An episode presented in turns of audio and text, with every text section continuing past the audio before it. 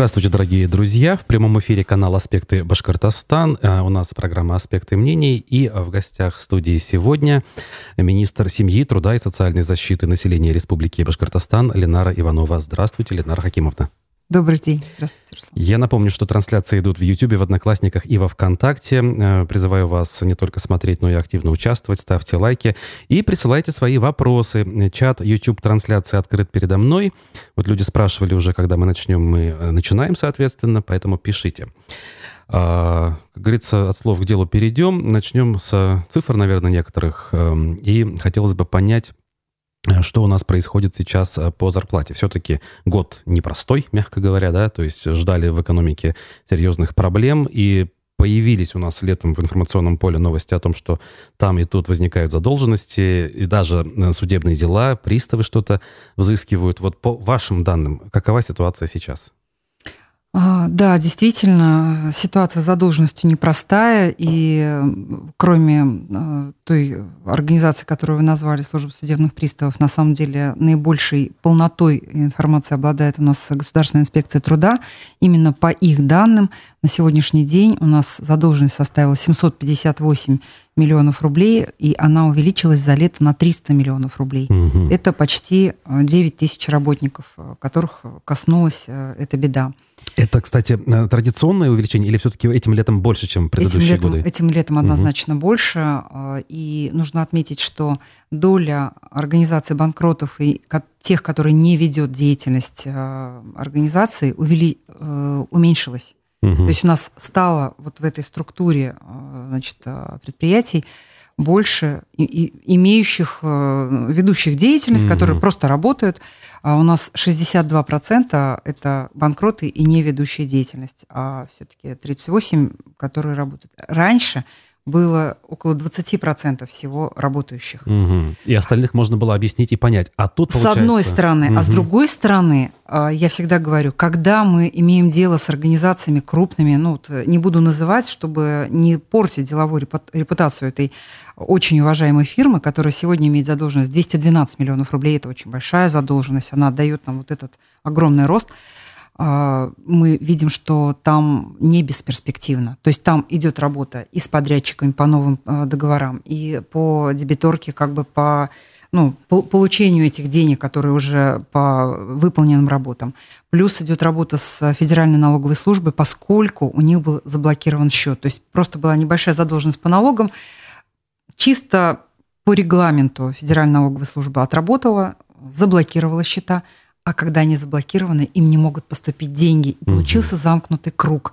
Мы в прямом смысле от Ради Фаритовича направляли письмо на прямо руководителя Федеральной налоговой службы, то есть не в Уфу, а в Москву. Mm-hmm. Сейчас идет заключение мирового соглашения, и Бог даст, а, это этой задолженности до конца года точно не станет. По этому предприятию? По этому предприятию, ну, да. да. Есть предприятие одно в Туймазах, там как бы тоже вот вы не зря спросили, а, ну, как бы есть, естественно, влияние вот этих вот всех санкционных мер, и вот это предприятие, про которое я говорю, Туймазинское, у него был поставщик определенных узлов, а, предприятие, ну, я не помню, то ли Австрия, то ли Германия, то есть какое-то европейское, значит, какая-то европейская компания.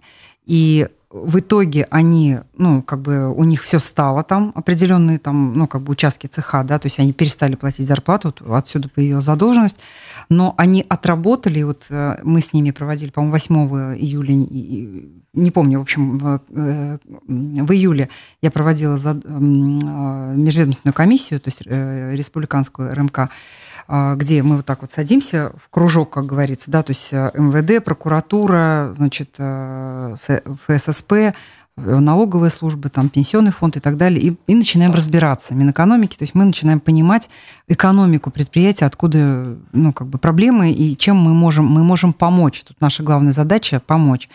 А, да, Следственный комитет здесь тоже большую роль играет. И нужно сказать, что вот на этой июльской, получается, комиссии они уже сказали, что они нашли замену. Mm-hmm. То есть у них уже появился поставщик, и они уже покрыли часть долгов, тогда у них были март, апрель, май. Они, по-моему, за апрель уже тогда заплатили. То есть и сейчас идет активное погашение. То есть, в принципе, вот по таким организациям, то есть отличие вот это, ну, как бы это хорошо, когда ну, живые организации ну, попадают в задолженность. И здесь очень важно а, как бы вот эту межведомственность подчеркнуть, то, что мы из разных источников узнаем информацию, и чем раньше мы узнаем, и, и это очень хорошо, что мы сейчас говорим об этом на радио. Уважаемые друзья, если вдруг у ваших там родственников, знакомых, друзей у вас а, в организации идет задолженность по зарплате, вы поскорее, пожалуйста, об этом сообщайте. Потому что как только мы подключаемся все вместе, мы в итоге зачастую иногда, ну, как бы руководитель, ну, немножко бывает иногда или в растерянности, или что, а тут мы всеми силами пытаемся помочь, то есть никто карать не будет. То есть задача, наоборот, вытащить предприятие, помочь ему, там где-то, может быть, это муниципальные или государственные заказы, да, где-то цепочка просто разорвалась, и мы вдруг сами ну, реально помогаем найти такое, ну, как бы недостающее звено. Угу. И в итоге работа спорится. И еще одно а, хотела, хочу один пример хороший привести, как мы отработали с узбекским предприятием. Вернее так, предприятие зарегистрировано в Уфе. Так. Называется «Приволжэнерго», но выполняло работы а, на территории Узбекистана на строительстве э, Ташкентской ТЭС, а, теплоэлектростанции так, так называемой. Угу. И а, значит, э, задолженность э, у них 3 миллиона долларов, она, ну, как бы варьируется там в зависимости от цены доллара, то 110, то там э, то 107 а, миллионов рублей. А, и получается, это тоже вклад в нашу, как бы в нашу, вот 758, это вот тоже из, из этой же суммы.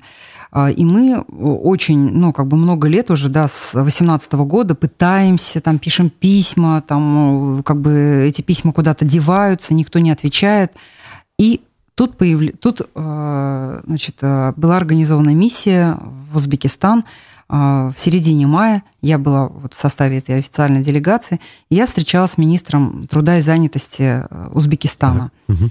И вот прямо, во-первых, хвала нашим коллегам за то, что меня включили в эту делегацию, ну, потому что, ну, как бы иногда же возникает вопрос, а зачем и так далее, да, то есть я, ну, доказала, что мне нужно вот э, на эту тему обязательно прямой контакт а, встретиться. Там а, у него тоже сидит государственная инспекция труда и так далее. Кстати, это же мотовская структура, да, инспекция труда. Соответственно, во всех странах есть такие структуры.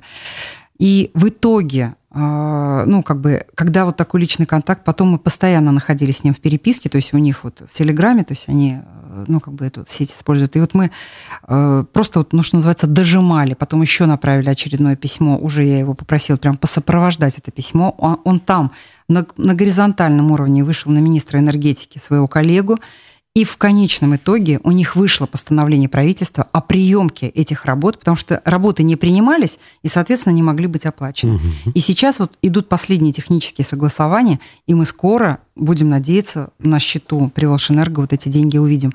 И будет э, произведен расчет с работниками. А о каких суммах примерно речь идет? Я же сказала, 110 а, миллионов сказали, рублей. Да. Это 3 угу, миллиона долларов США. Ну, да. да. То есть это, ну, плавающая цифра, потому что, ну, около 100, чуть больше 100 миллионов рублей. Вот, поэтому э, это настолько идет, э, ну, как бы такая вообще, э, ну, разнообразная работа угу. по, по погашению задолженности по зарплате. И надо отметить, что мы вот именно вместе все наваливаемся, и вот вместе с прокуратурой обязательно, то есть э, это наши прям самые такие главные партнеры, значит, э, как я уже отметила, и МВД, ну, конечно, сама Государственная инспекция труда.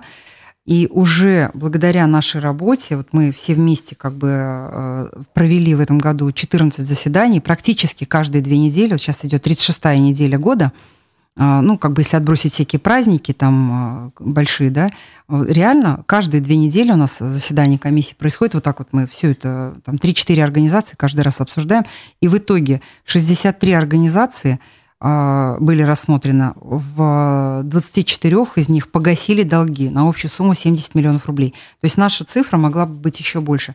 Потому что иногда ведь бывает небольшие организации. Иногда там 500 тысяч задолженность по зарплате. Вот недавно Баймак, э, Баймакское одно муниципальное предприятие смотрели. Но это же реальные люди, реальные деньги. Это вот, да. пусть они, они очень чувствительны хорошо, для людей. деньги заплатить, а если их в тупо нет, то тут никакие да. не помогут. Надо же как-то Да, надо, надо разбирать, да. да, вот эту угу. ситуацию как бы вот рас, расшивать. Вот, поэтому вот, ну, спасибо за вопрос. На самом деле вот это очень такая чувствительная тема, и не дай бог, чтобы вот нам с вами не заплатили вовремя зарплату. Ну, вы, вы, наверное, каждый, да, каждый раз, когда у тебя день зарплаты, там у нас 5-20, то есть ты ждешь на карточку эти деньги, правильно? Угу. Ну вот, и все так. Тут уточняют наши зрители. Э, речь шла о Туймазинском автозаводе? Нет, нет, нет, нет, нет. Не, не заводе автобетоновозов, нет, нет, нет. Угу. Другое предприятие. Так, это по зарплате. А что касается э, безработицы, вот у нас тут э, новости буквально сегодня шли, что у нас там э, те же самые э, приставы тоже вовсю э, работают. И, а и статистика э, якобы выправилась. То есть э, у нас была безработица на одном уровне до начала э, введения санкций, до начала спецоперации. Якобы сейчас официальная статистика такая же. Это... Абсолютно верно. Да, ага. у нас э, вот январь-март, у нас вообще Международная организация труда по их методологии безработица считается за последние три месяца. Так. То есть вот сейчас январь, вот тогда вот первый значит, квартал года январь-март была 3,6, и вот сейчас у нас получается уже май-июль, текущего года, последние данные, то есть август мы еще никак не можем увидеть, а, точно так же мы пришли к цифре 3,6. Это меньше, чем в Российской Федерации. В России 3,9 а, как бы и по сравнению с началом года, то есть самим январем, то есть закончили мы год на цифре 4,3. То есть с 4,3 мы дошли до 3,6. Россия с 4,8 дошла до 3,9. То есть у нас в принципе, она снизилась, и у меня ощущение, что она еще будет снижаться идет реальное улучшение ситуации на рынке труда, такое стабильное улучшение ситуации. Статистика отражает э, тех людей, кто обращается в службу занятости или это, не только? Это нет, это я называю данные, которые замеряет именно служба статистики. Это делается опросным методом, у них там своя методология, повторюсь, по мотовской угу. методике, и это так меряется статистика во, все, во всей стране ой, во всем мире. А вот если говорить о зарегистрированных безработных, да. которые пришли в службу занятости, которые претендуют на пособие, да, там и так далее, то у нас численность зарегистрированных также уменьшилась. У нас было 22 241 на 1 января, сейчас 20 233 человека. И уровень регистрируемой безработицы с 1,17 снизился до 1,06. Очень любопытно. Э, с одной стороны радует, с другой стороны, а как это можно объяснить? С одной стороны, вот мы же говорим, трудности мы испытываем, а тут э, безработица падает. Что? Э, где, значит, у нас эм, причина, скажем так, этого да, прогресса? Откуда это, такие благостные эти новости, да? А, ну, во-первых, я, ну, как бы не хочу прямо вот тянуть на себя одеяло, но прямо скажу, а, без ложной скромности, мы никогда так не работали. Вот угу. так как сейчас центры занятости выстроили работу, она основана на превентивном ежедневном мониторинге. То есть мы в ежедневном режиме знаем ситуацию на предприятиях на каждой вверенной территории. То есть у каждого центра занятости есть пол предприятий, за которые они отвечают. Все это сходится в единую картину к нам, и у нас полная картина, вот, ну, в любую секунду времени в режиме онлайн у нас база, наш, ну, база данных позволяет как бы видеть ситуацию полностью. А, и э, благодаря вот этому вы, вы, ну, как бы выстроенному мониторингу и очень такой, знаете, вот нас прямо вот так мобилизовали, да, то есть, получается, в начале марта, да, то есть нам сказали, ребята, нельзя допустить безработицы. Мы дадим вам денег, дадим, э, вы, выдумаем новые мероприятия. Они называются мероприятия по снижению напряженности на рынке труда. И они у нас работают сейчас. И вот эта вся работа позволила на самом деле вот этого не допустить. Ну и, конечно же, огромные меры поддержки экономики, которые во всей стране работают и в республике работают. У нас есть свой пакет антикризисных угу. мер, да, то есть он как-то у нас теперь немножко по-другому называется, чтобы не путаться с, пандемийным. Он э, Э, называется, так и называется, пакет мер поддержки экономики. В принципе, мы постоянно разбираем на заседании правительства. Андрей Геннадьевич очень как бы, за этим э, следит, бдит, э, и там тоже есть определенные ну, денежные меры, но если как бы речь о наших, о нашей работе, то есть о работе нашего министерства, то у нас вот эти дополнительные мероприятия по снижению напряженности на рынке труда, которые подкреплены огромными деньгами федеральными, да, то есть там почти 2, 2 ну, миллиарда в общей сложности, но которые непосредственно на временную занятость и общественные работы, там 1,8 миллиарда. Это, ой, да, 1,8 миллиарда. Это вот небывалые на самом деле объемы, и мы просто в постоянном режиме, то есть мы на сегодняшний день а, охватили работодателей а, до, ну, мы дошли до цифры 17 тысяч а, с половиной работодателей, с которыми мы ведем в постоянном режиме работу. Это а, малые предприятия, частный бизнес все в том числе. разные, да. да. Это, угу. вы понимаете, легко работать с УМПО, ну, у да, которого например. там крупная кадровая служба, ты сразу 20 тысяч людей накрыл. Так ведь, да? Угу. А мы работаем и с мелочевкой, с микробизнесом, даже с индивидуальными предпринимателями, у которых есть работники. Понял. Смотрите, а с одной стороны безработица, здесь я понял. С другой стороны у нас есть отрасли, где дефицит э, сотрудников наблюдался и наблюдается. Я вот постоянно слышу, что водителей не хватает на автобусах. А это на самом деле самая большая проблема, потому вот. что другая сторона, я же говорю, э, количество безработных, да, угу. 20 тысяч, а, а при этом у нас 46 тысяч, и ни разу ниже этой цифры не падало. У нас то 48, то немножко меньше 47, и опять 46 э, тысяч вакансий. То есть у нас получается на каждого безработного две почти с половиной тысячи вакансий. Mm-hmm. Ой, две с половиной штуки. штуки. Да. Вот. И в этой связи как бы э, мы постоянно слышим, что как бы об этом задумываются uh-huh. власти, что вот надо там престиж рабочих специальностей повышать, надо еще что-то делать. Абсолютно верно. Ну вот Здесь я понимаю, там, чтобы слесарь появился на УМПО, это вот надо вот то, о чем я сказал, да, престиж и так далее. А чтобы появились водители в достаточном количестве, чтобы те же самые новые автобусы Башавтотранса укомплектовать, тут же как бы вроде и не совсем рабочая специальность. Рабочая. Условно говоря, это рабочий. Все-таки Конечно. по классике, да? Конечно. А, ну, учиться, скажем, для этого много лет э, не нужно. Не нужно, да, да. то есть проще.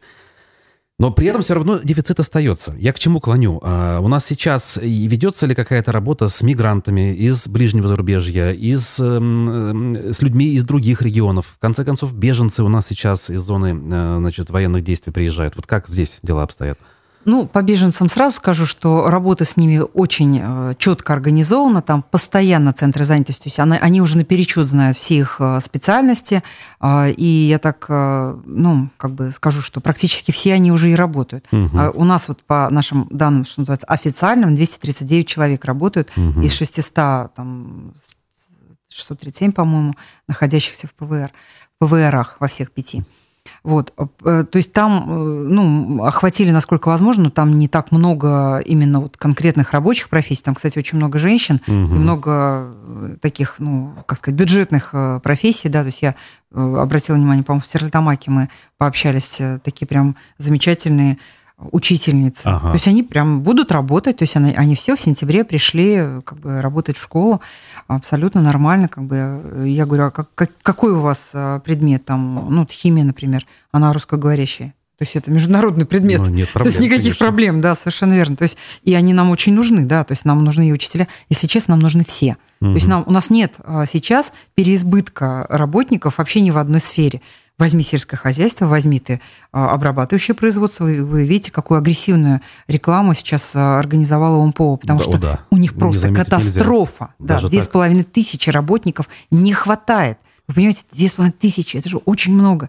Представьте, какая нагрузка на тех, кто там работает. Это То есть да. у них ну, реально есть работа, обеспечена деньгами, нормальные зарплаты, нормальный социальный пакет, все официально, поэтому, конечно, то есть вот э, возьми, значит, IT-сферу, э, все нуждаются в сотрудниках, возьми, опять же, бюджетную сферу, что медицину, что здравоохранения. я бы отдельно хотела сказать про социальную защиту. Угу. Мы точно так же нуждаемся в людях, мы нуждаемся в работниках, в социальных работниках, в реабилитологах.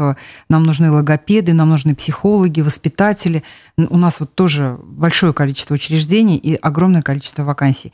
А в наш республиканский центр социальной поддержки населения вот сейчас там ну, порядка нехватка э, как бы, людей порядка 20%. То есть нам ну, просто катастрофически нужны люди а, с экономическим и юридическим образованием. Ой, это их как раз переизбыток вроде бы а, на рынке. Ну, с одной стороны, да, но как бы вот иногда бывает, что э, не всегда ты думаешь, что это такая работа, а приходишь... Ну, то есть я к тому, что зачастую люди приходят в наш выплатной центр, Центр социальной поддержки населения, и не э, не так себе эту работу представляли, э, она мучительная, она требует повышенной внимательности и с огромной ответственностью по итогу. Потому что если ты неправильно определишь право человека, гражданина на ту или иную выплату, а у тебя есть контрольная, так сказать, э, есть контролеры, которые перепроверят, и если ты это неверно сделал, то, получается, у тебя могут вычесть из зарплаты угу. вот это пособие, которое ты неправильно начислил, назначил точнее.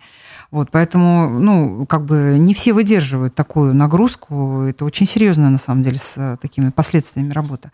Вот, поэтому э, сказать, что есть сферы, где не, не нужны люди, я вообще даже не вижу таких, может быть, я как бы заблуждаюсь. Вот, а, ну, наверное, сложно попасть э, условно в «Газпром», да, то есть э, там есть набор, но он очень ограниченный и так далее, да, но это как бы отдельная история. Ну, да. А так в основном практически повсюду э, у всех ворота открыты широко, и все ждут работников, наоборот.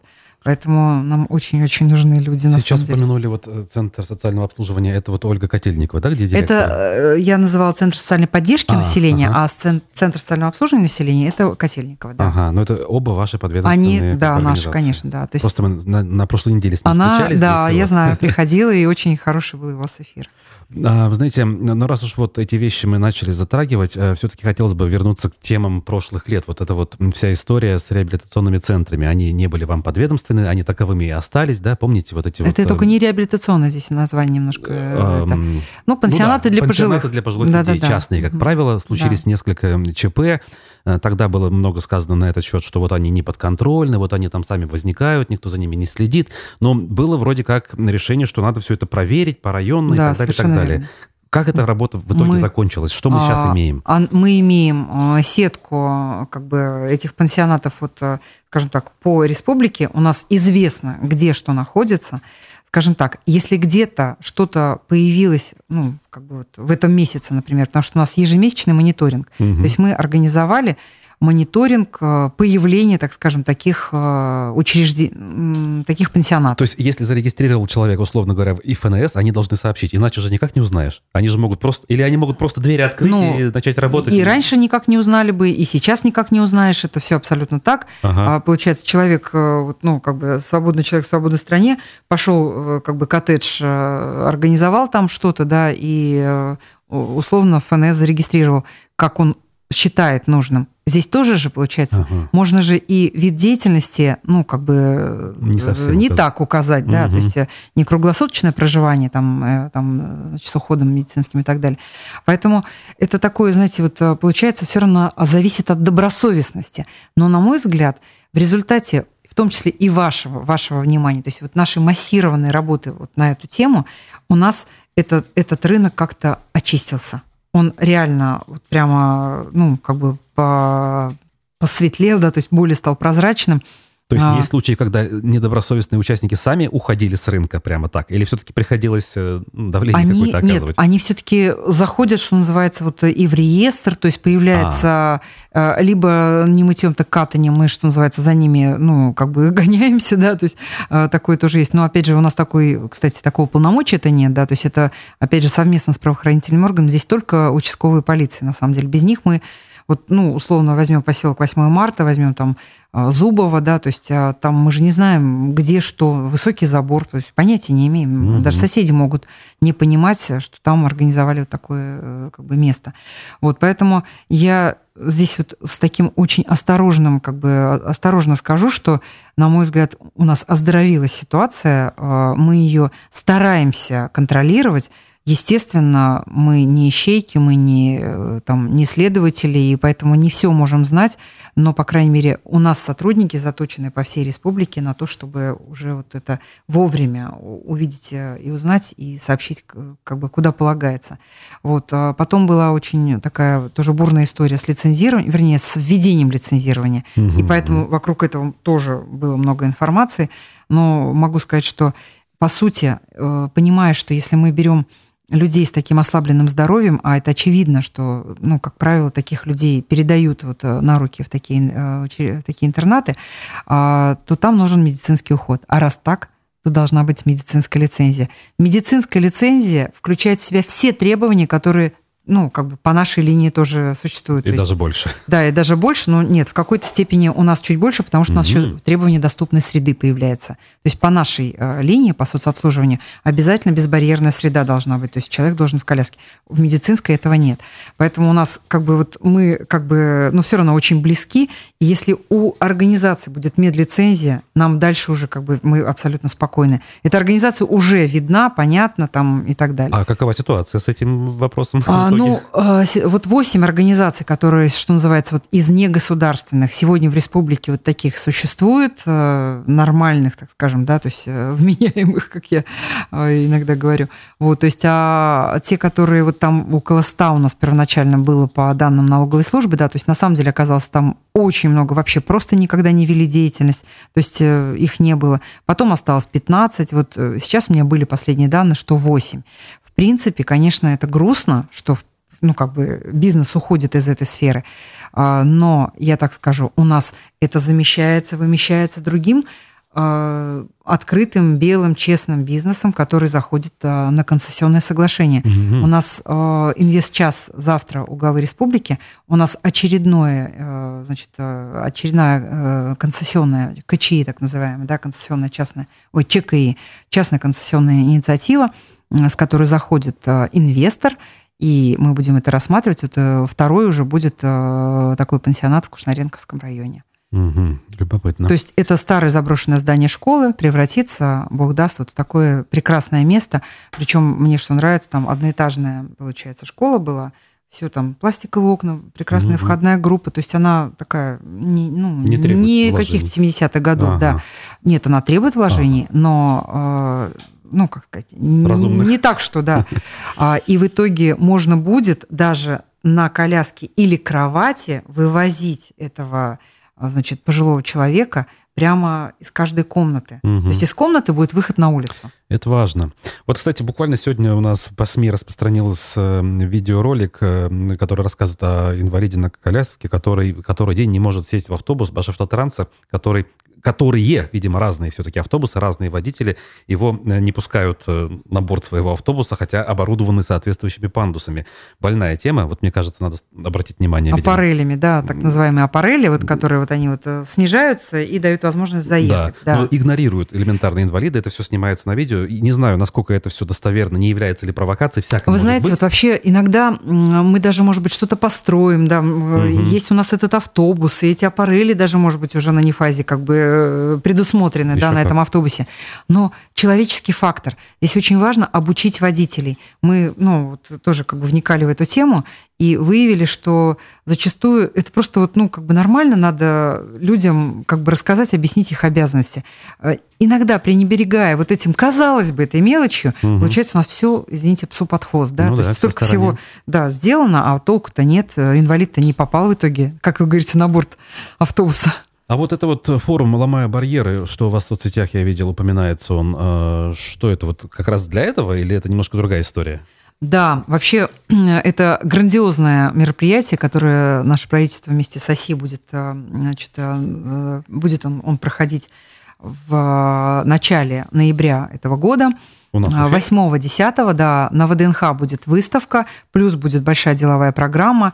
Это возможность всем абсолютно всем, кто какое-то отношение имеет а, к инвалидности, а, ну, скажем так, собраться в одном месте. То есть там будет и для производителей технических средств реабилитации, производителей, кстати говоря, ну, как бы приспособлений для доступной среды, да, угу. то есть, например, бегущая строка для глухих. Это же приспособление для глухих, да? Ну, да. Есть, ой, ну да, бегущая да. Да, совершенно верно. То есть, а, и иногда мы забываем, то есть мы все время про пандусы, это вообще любимое как бы, да, выражение у нас всех. Если доступна среда, значит, значит пандусы. пандусы а ничего. это самое, угу. самое, кстати, легкое, самое не это, ну, скажем, не такое, не так много востребованное, угу. да, то есть зачастую как бы больше нужно бывает для слепых создать условия, для глухих а, и так далее. Так вот, а, все, кто вот мы вот на этом а, историческом этапе развития нашей страны, а, понимая, что а, вот, вот, надо нам всем понимать, пожи, да, кстати, пожилые тоже, но инвалиды есть и будут всегда. Ну да. И государство всегда будет за них в ответе. Соответственно, это, этот рынок навсегда. А до этого у нас очень большой процент, я просто не буду называть, а, были импортные технические средства реабилитации. Их надо же замещать. А почему? Вот процент Их надо бегом. Но было там чуть ли не 95 ага. импортные. А сейчас? А, как бы вот сейчас mm-hmm. идет активное замещение. Но, правда, если там был как бы в основном Китай, то Китай по-прежнему и э, поставляет. Но вот как раз и вот здесь-то тоже мы задумались. То есть вот эта ситуация нас подвигла к тому, чтобы, ребята, очнитесь, вы сами себя можете вполне обеспечивать. Давайте быстрее. У нас, как выяснилось, нет э, нормальных производств, э, значит, вот этих вот абсорбентов для подгузников. Ну, вот да. эти вот, которые вот эти шарики, которые в себя впитывают, mm-hmm. да, то есть, а наш Газпром нефтехим Салават может стать поставщиком, в принципе, для всей страны, понимаете? То есть вот надо очень быстро сейчас занимать эти ниши, то есть нам именно нужно, чтобы производители приехали, обсудили и, ну, как бы подумали, и здесь вот огромный выигрыш будет для республики, что мы здесь у себя ну, как бы эту тему как бы развиваем, и наши местные производители смогут себя найти в чем-то в этом. У нас очень много и химии, нефтехимии там, ну, да. А, и так далее, да. У нас очень много а, технических, ну, как бы предприятий, э, там, автопрома, где там, ну, вплоть до там ракеты, например, какой-то спусковой там, как бы механизм, да, но неужели они не могут что-то там для слепоглухих, например, сделать, да, то есть вот просто нужно, они понимать должны, что под это существует запрос. А, государства и, ну, получается, и людей. Вот, то есть э, там соберутся люди, которые занимаются социокультурной адаптацией, реабилитацией, то есть медики, педагоги, э, как бы все, что связано с культурой, это тоже огромное значение имеет. Вот мы все будем это обсуждать, у нас э, просто шикарная на самом деле программа, а, специализированное питание, средства гигиены, вспомогательные средства в быту, домашнее хозяйство, средства для восстановления слуха зрения, социальное предпринимательство, профессиональное обучение инвалидов. Вот это вообще важнейшая тема.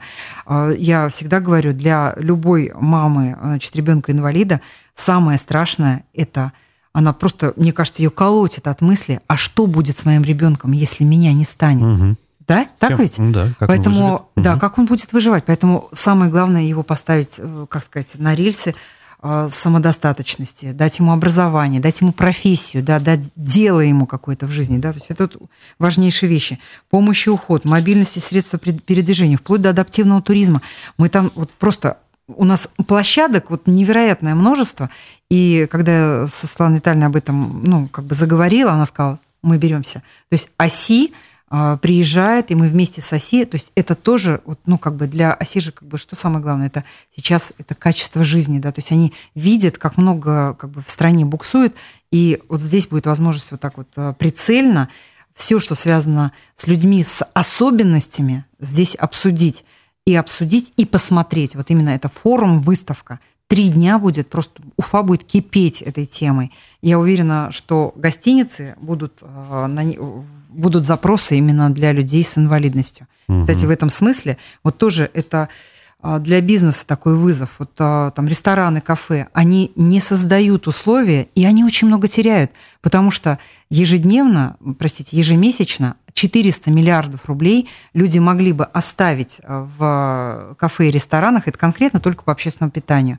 Это Если по бы посчитано? по России посчитано, ага. это конкретно на ФИ, Национальная ассоциация там, финансовая, это, а, значит, посчитали, вот 400 миллиардов вот просто потеряли а, вот эти вот э, как бы, рестораторы. Знаете, конечно, некоторые из них, я вот сейчас э, свой опыт вспоминаю, некоторые прям вот добросовестно сами без указки сверху это делают, имею в виду те же самые банальные пандусы и так далее. А некоторые нет, некоторые даже не пускают, как бы, опять же, на совести конкретных эм, представителей бизнеса. Ну, сейчас я как бы глобальнее хочу на это посмотреть.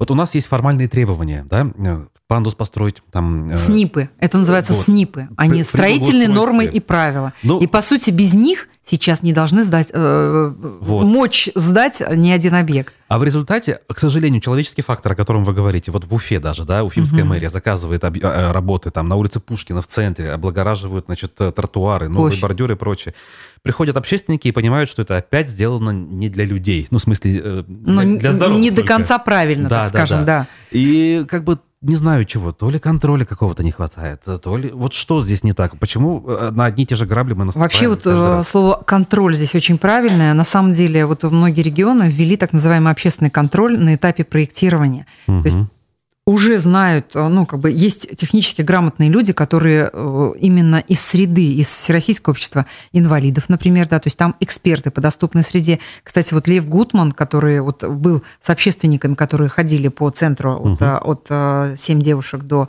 арт-квадрата в субботу, среди них был вот этот Лев Гутман, он эксперт из общественной палаты, он тоже будет одну из площадок у нас проводить. Кстати, у нас приедут еще архитекторы – это вот тоже очень важно.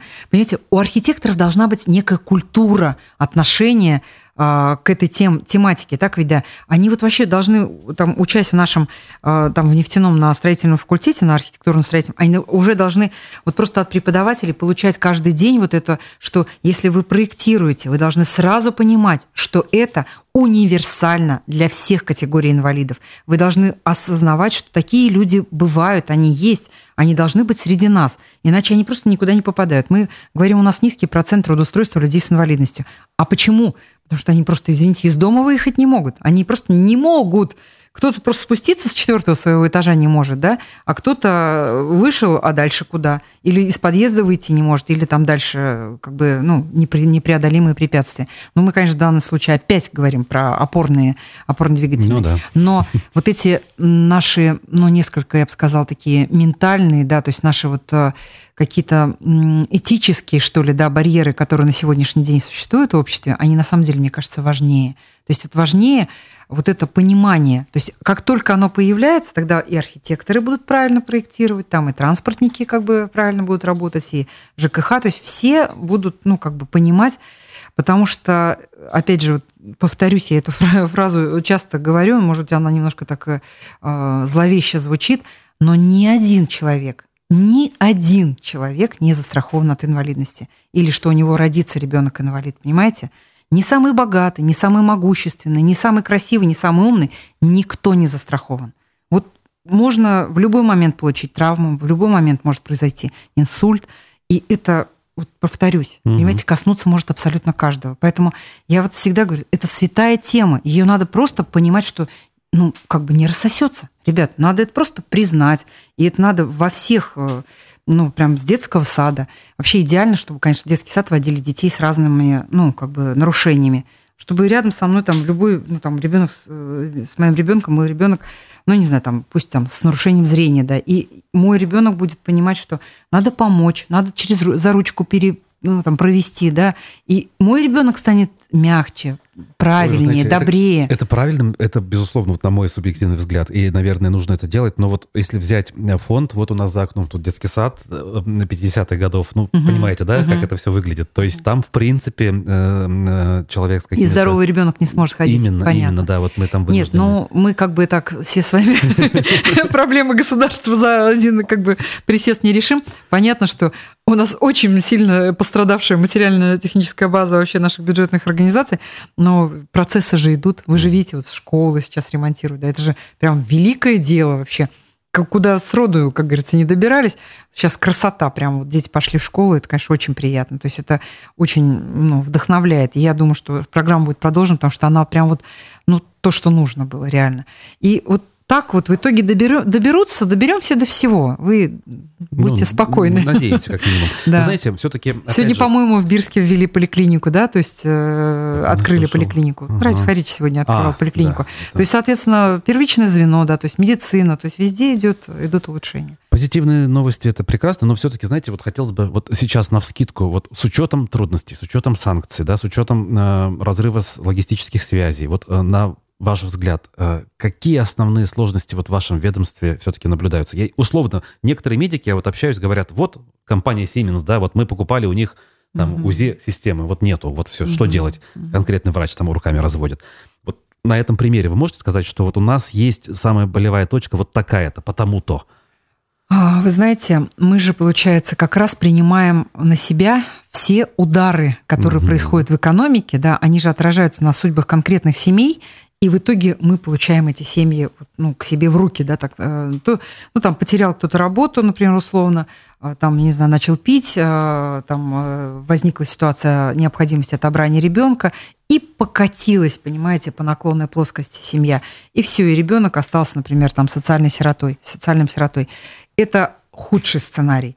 И вот в этом смысле вот мы как бы изо всех сил стараемся сейчас помогать на этапе начала э, проблем, то есть именно как бы профилактическую свою вот эту роль выполнить, чтобы не допустить до вот этих вот тяжелых последствий. И мы это, нам это удается, надо сказать. То есть вся вот наша прямо большая уже теперь, теперь уже можно большими данными оперировать, да, то есть за много лет, то есть с 18 года, по сути, вот 4 года, 18, 19, 20, 21, вот идет уже пятый год, как мы Министерство семьи.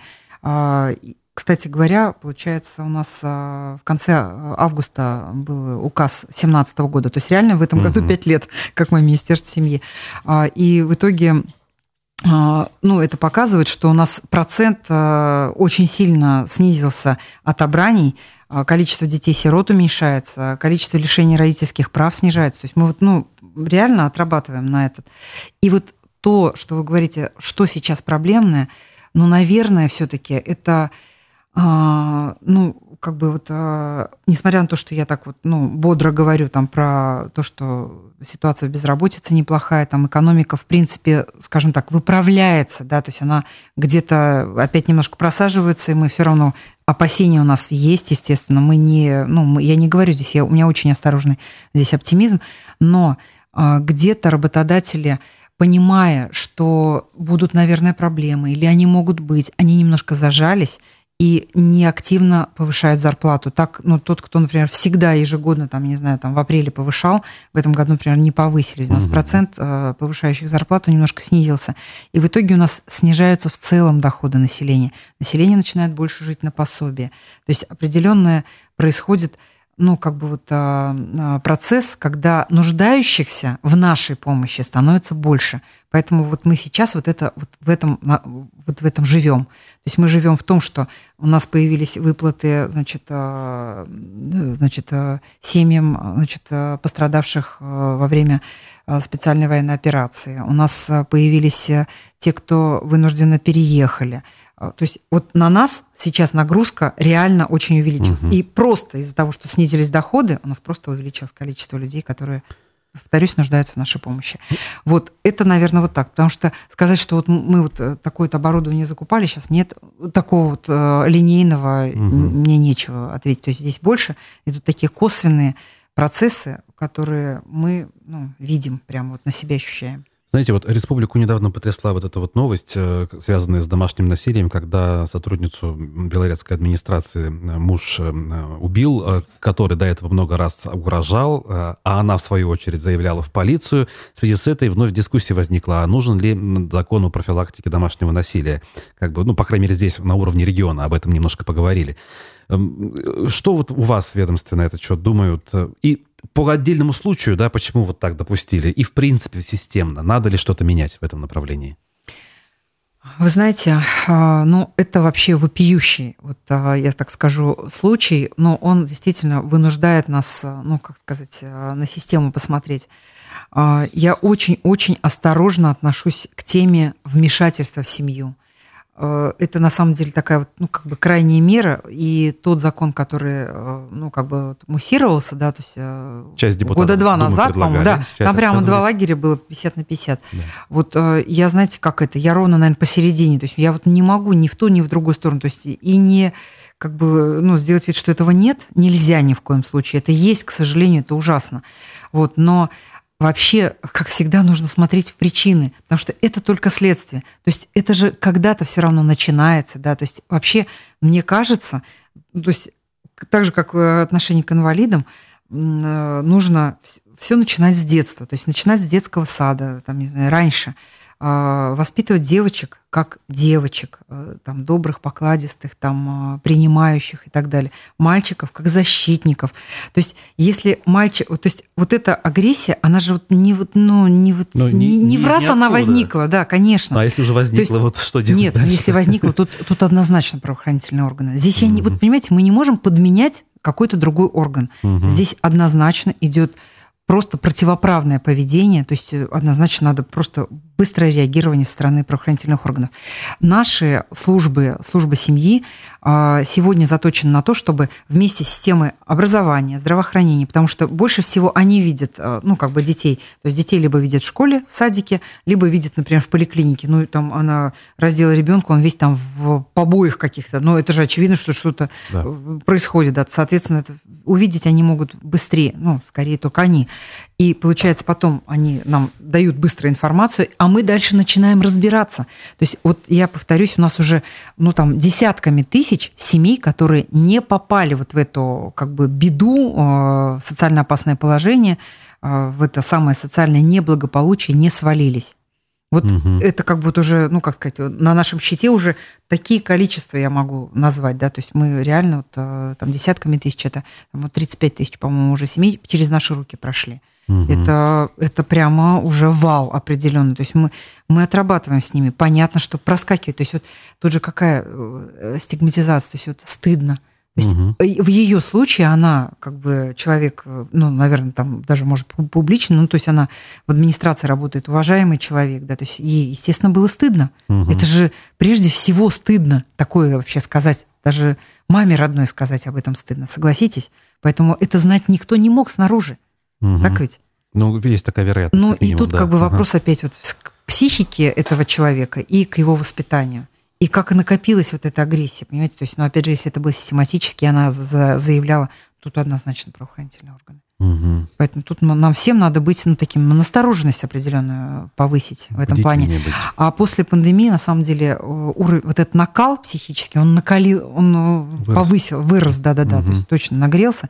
Поэтому нас, э, здесь надо точно быть более бдительными так называть, mm-hmm. повышать настороженность. Вот вы у меня не спросили. Сейчас. Вы спросили про ломая барьера. У а. нас более э, раннее будет мероприятие, о котором мне очень хочется а, сказать. Ну, скажите, Можно? Конечно, конечно. А, я хочу сказать о чемпионате DevSkills, который пройдет у нас с 20 по 22 октября на площадке ВДНХ. Э, к нам э, и в восьми колледжах республики нам приедет 300 участников со всей России с нарушением слуха. А. Это ребята от 18 до 35 лет, но обладающие компетенциями. Это будет 34 компетенции, начиная от адаптивной физкультуры до ювелирного дела. Уже 235 молодых специалистов на сайте форума, не форума, но вот этого чемпионата зарегистрировались. И плюс у нас будет 6 иностранных делегаций Азербайджан, Армения, Белоруссия, Казахстан, Молдавия, Узбекистан, а также вот сейчас с Китайской Народной Республикой ведется э, как бы, разговор и Всемирная Федерация глухих. Кстати, об Узбекистане хочу сказать. Сегодня только встречались э, с э, вместе с Александром Николаевичем Шельдяевым и инвестором, который заходит в нашу республику. Ну, вот прямо у нас просто ежедневно укрепляются связи с Узбекистаном, и ждем мы тоже от всей узбекской организации глухих тоже большую делегацию. Я хочу сказать, что а, ну, очень правильная тема именно в компетенциях угу. соревноваться, когда будут, э, ну, как бы в нашей Уфе. А, это, ну, такое значимое очень мероприятие. Мы вот э, готовимся изо всех сил. У нас все прямо вот уже совсем скоро. Приглашайте журналистов, да. посмотрим, осветим, да. как говорится. Так, прежде чем еще к другим темам перейти, вот я зачитаю все-таки вопрос. Он, наверное, по времени немножко устарел, но, с другой стороны, это всегда актуально. Э, во время пандемии необходимо было оформить пособие, но дозвониться до соцзащиты Кировского района, Уфы, видимо, невозможно. У телефона два состояния. Либо занято, либо трубку не берут, пишет нам зрительница. Угу. В само здание соцзащиты зайти было тоже невозможно, то есть вместо того, чтобы помочь нуждающимся, от них просто закрылись, пишет угу. человек. Ну, я здесь могу только оправдаться тем, что насчет закрылись, что наши сотрудники тоже были, ну, как бы вынуждены, да, то есть Санэпид э, были требования изоляция такие. Была. Да, была угу. изоляция, да, и они тоже болели, понимаете? Угу. То есть нам нельзя было допустить, чтобы они заболели. Поэтому, естественно, хождение мы ну, угу. прекратили. Вот а, сейчас а, это все как бы позади, хотя запись по телефону есть, все равно по телефону запись идет, то есть не так, что в любое время зашел, вышел. Угу. Это раз. Второе, про телефон. Абсолютно согласна, что телефон это, ну, тяжелый ну, не тупиковый, конечно, но очень а, времязатратный и даже деньгозатратный как бы способ, потому что это вы за свой счет звоните, то есть это денег стоит этот трафик. Вот, и поэтому я всем рекомендую на сайте Минтруда, на сайте РЦСПН, R, прямо набираете э, э, А, ну, по-английски, угу. если, да, то есть R, C, э, RC, S, SPN, то есть прямо РЦСПН, короче говоря, так. А, точка .минтруд.рб. А, и а, в итоге, вернее, ру, в итоге получаете, вернее, э, находите там э, калькулятор, например, онлайн-калькулятор субсидий, угу. либо находите калькулятор пособия от 3 до 7 у нас максимально, то есть там есть э, ссылки на значит, чат-бот в Телеграме. Это очень удобно. Ты заходишь, и ты подставляешь свои данные. Он говорит, вы там мужчина или женщина? Ну, я условно, там, вы гражданин? Да, там. И, и пошел, пошел, пошел, пошел по этому чат-боту. И ты в итоге находишь ответ для, для себя конкретно. Поэтому вы, э, в этом калькуляторе точно так же, подставив свои данные, можно всю информацию получить. Пособие положено вам или не положено. Субсидия положена вам или не положена.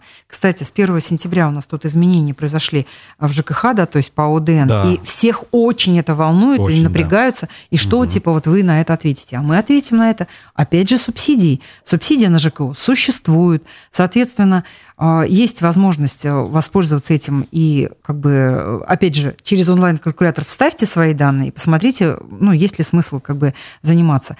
И что самое удобное, можно подать через госуслуги, можно через МФЦ, и, ну, как бы уже в крайнем случае идти в соцзащиту или звонить на телефон. То есть я, я считаю, что это... Это последнее Это самое, что называется, угу. последнее. Я, кстати, вот, наверное, повторю свой пост. Я один раз э, этот пост опубликовала, что вот прям реально было там, кстати, очень много перепостов, потому что я вот все варианты угу. решения своих проблем по выплатам ну, как бы опубликовал, вот надо к этому вернуться.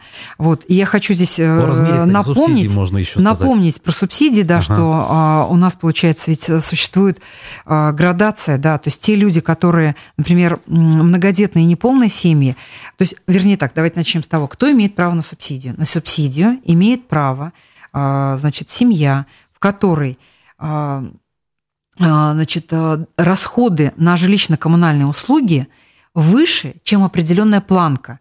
И вот для разных семей она разная. Для многодетных и неполных семей это 13%. То есть если это называется максимально допустимая доля собственных расходов граждан. То есть если неполная семья, там мама с ребенком больше 13% тратит на жилищно-коммунальные услуги, она имеет право разницу получить в виде субсидии. А если это одиноко проживающий гражданин, достигший 70-летнего возраста, имеет право, на, э, то есть планка 16%. Для одиноко проживающих граждан в возрасте мужчины 60-69, женщины 50-69. Когда мы говорим 69, значит почти 70, то есть включительно, 69 включительно. Это 18% а, планка.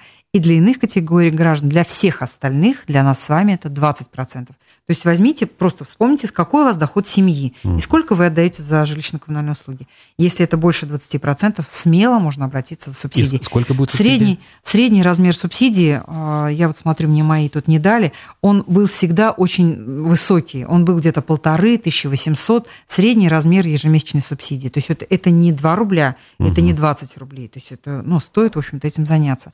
Вот, то есть поэтому рекомендую в онлайн-калькуляторе как угу. бы разведать обстановку. Если есть смысл, то подавайте, пожалуйста. А, и, и, кстати, вот это вот ОДН будет учтено в следующем месяце. То есть вот этот размер субсидии, первоначально он будет по стандартам рассчитан, а далее э, следующие пойдут уже с учетом вот этих вот фактических расходов. Поэтому ОДН вот это учтется. Угу. Так, еще немножечко обращусь к вопросам, которые нам тут пишут. Так, так это понятно. Сейчас, секунду. А сами ли вы ведете социальные сети? Вот вопрос любопытный. Да, да, я их веду так, сама. Да. Единственное, в телеграм-канале, там просто как бы удобно, я часто делаю перепосты ну, с Минтруда. Да, угу. то есть там просто очень удобно, я это делаю.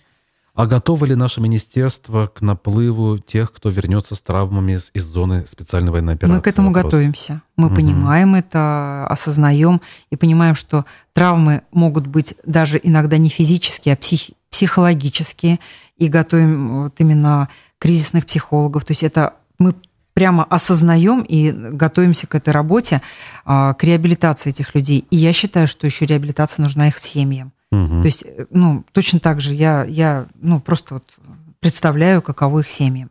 Поэтому мы это понимаем, считаем, предложение Ради Фаридович запросил. То есть мы сейчас прямо ну, вовсю в этой работе. Поэтому я и сказала, что сейчас очень много, получается, вот нагрузки в этом смысле угу. на наше ведомство. Угу. Мы занимаемся этим. Знаете, э, из такого, скажем так, для меня лично незнакомого, вот хотел бы тему обсудить. Э, слышу в последнее время упоминается некий такой термин «социальное казначейство» проактивное предоставление государственных услуг. Вот мы немножко затронули, да, тему сайтов, обращений через интернет. Что это такое в республике, как это будет работать, для чего? Это как бы в дополнение к тому, что вы сказали, значит, а, кроме вот этого способа, это еще проактивность а, подразумевает минимальное, а, минимальное действие со стороны гражданина. Угу. Вот идеальная вот как бы картинка это, например, у человека родился ребенок, об этом появились данные в ЕГР ЗАГС, как только этот ребенок появился, это значит, вся система государственная машина должна быстро выяснить про его родителей, его доходы, его имущественное состояние и так далее, и автоматом назначить ему пособие. Mm-hmm. Вот о чем речь. Это наше будущее. Вот это проактивный режим. То есть само наступление события является основанием, чтобы вся машина быстро выяснила все и дала как бы уже сигнал, что ему положено выход на пенсию, наступление инвалидности, а, получение травмы там и так далее. То есть чтобы эти сами события становились, еще раз повторюсь, а, спусковым крючком для того, чтобы машина заработала. Сегодня что у нас делается? Значит, э, мы в прошлом году провели пилот э, на бирском филиале РЦСПН, я вот его уже сегодня неоднократно упоминала, это как раз наш выплатной центр. 40 миллиардов рублей ежегодно это организация раздает людям. Угу. То есть это выплаты вот в виде субсидий, пособий, э, всевозможных э, компенсаций, в том числе жилищно-коммунальных услуг, ежемесячных и так далее. Вот, соответственно, вот Бирский филиал отработал на как бы в пилотном режиме а, такой вариант, а, чтобы не пять мер социальной поддержки, вернее так, не пять пакетов документов люди собирали. Вот у нас, э, ну, как бы такие меры, как, э, я их хочу назвать. Ежемесячное пособие на ребенка, ежемесячное детское пособие до достижения детьми трех лет семь, э, семьям, в которых одновременно родились двое и более детей, у нас есть такое пособие. Ежемесячное пособие, пособие отдельным категориям многодетных семей, ежемесячная денежная компенсация расходов на оплату жилищно-коммунального ну, жилого помещения и коммунальных услуг многодетным малоимущим семьям и специальное социальное пособие студентам и аспирантам, аспирантам, имеющим детей. И мы, получается, их соединили воедино, и теперь можно один раз подать документы, и получается больше уже как бы не дергаться. Да? То есть всю информацию мы как бы соединили. А, мы уменьшаем количество обращений, уменьшаем количество трудозатрат наших сотрудников. И вот это теперь со второго полугодия работает на всю республику. То есть вот это, вот это мы двигаемся к социальному казначейству. То есть мы внутри себя проанализировали, как бы провели аудит э, наших мер социальной поддержки, что можно оптимизировать, что можно друг с другом соединить, где можно поменьше работы сделать нашим сотрудникам и людям поменьше ходить. Вот это вот все как бы у нас в работе. А, но как бы вот 3.7, э, это же первый, ну, как бы первый шаг угу. к социальному казначейству, потом 8.17 то же самое. А, это когда ты только пособие подаешь, ой, простите, заявление э, подаешь, и дальше как бы мы все сами выясняем. Мы, конечно, 2020 год, еще пандемийный год, мы, конечно, намучились. На ходу информационная система, ну, как бы Тут я должен сразу уточнить, это вот мы в республике делаем или все-таки взяли за основу что-то там федеральное? Вот смотрите, последнее, то, что я сказала, пять пособий соединили, ага. это мы четко делаем в республике. Сами. И так. это попало в смартеку оси. То есть мы здесь молодцы, прям угу. впереди планеты всей. А что касается 3.7, это по всей стране. И вот мы реально, как говорится, мучились, мучились, мучились, но в итоге ведь заработало. И сейчас э, в этом году, когда пенсионный фонд начал 8.17 платить, уже они по этим рельсам как бы идут. То есть уже мы же из МВД еще, мы же начали выяснять имущественное положение. Мы вплоть до УГАИ получаем информацию об имеющихся автомобилях, Росреестра о квартирах, ФНС о, о доходах. То есть мы информацию уже полностью, мы же только малоимущим имеем право платить. Вот поэтому это получается ну, реально ну, такой большой спектр. Но, повторюсь, мы по 10 миллионов запросов э, делаем значит, э, в год – а, только для того, чтобы выяснить э, ну, информацию про конкретного, вернее, для того, чтобы вот эти пособия назначить. 10 миллионов запросов. Это по тем случаям, когда человек все-таки изначально заявление написал, да? То, вот то есть вы в случае 3.7, ага. в случае 3.7 это когда заявление написал. Так. А, когда я в самом начале сказала, что такое проактивный, я нарисовала да. вот эту картинку, это наше будущее, этого пока нет. Ага. То есть по факту пока еще у нас То как есть бы... в будущем, если я правильно В быть будущем- такой сидит человек, ничего не знает, ему говорят, здравствуйте, мы тут посчитали, вы... А вам положено. Да, Да, да, он даже ему даже здравствуйте не скажет, ему просто на, на карту деньги упадут. Ага, и он не поймет. Но даже. правда нет, стоп. Он, э, мы можем не знать э, номер его карты. Вот. Карту все равно надо, получается. То есть, соответственно, мы все равно к человеку обратимся. Ну, как бы Понимаете, вот есть. когда начинается вот такое вообще практическое воплощение, там возникает столько моментов, то есть э, мы, вот я говорю, когда вот, э, начали выяснять, там это целая была вообще детективная история. Поэтому, э, поэтому все не так быстро происходит. И здесь я должна сказать, вот опять же, вот часто мы посыпаем голову пеплом. У нас удивительная страна. Мы в этом вопросе впереди планеты всей в прямом смысле. Вот Мгм. реально. Ни одна страна мира не может похвастаться такой цифровизацией социальной защиты. Мгм. Ну, с Кроме- Кроме шуток.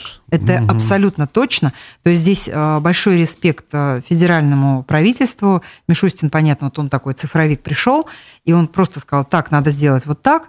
И, э, естественно, и Минтруд, и Минцифры все это подхватили. И, в принципе, я так скажу, мы прямо семимильными шагами двигаемся к той идеальной картинке, про которую я вам сказала. Мгм. Да, вот как по своему опыту сужу, не поспоришь. Цифровизация у нас действительно в этом смысле, она, она очень хороша, как минимум. А там Да. уж как бы сравнивать э, не берусь. А Поэтому время- отдавайте детей в IT. Да. Там все больше и больше нужно специалистов.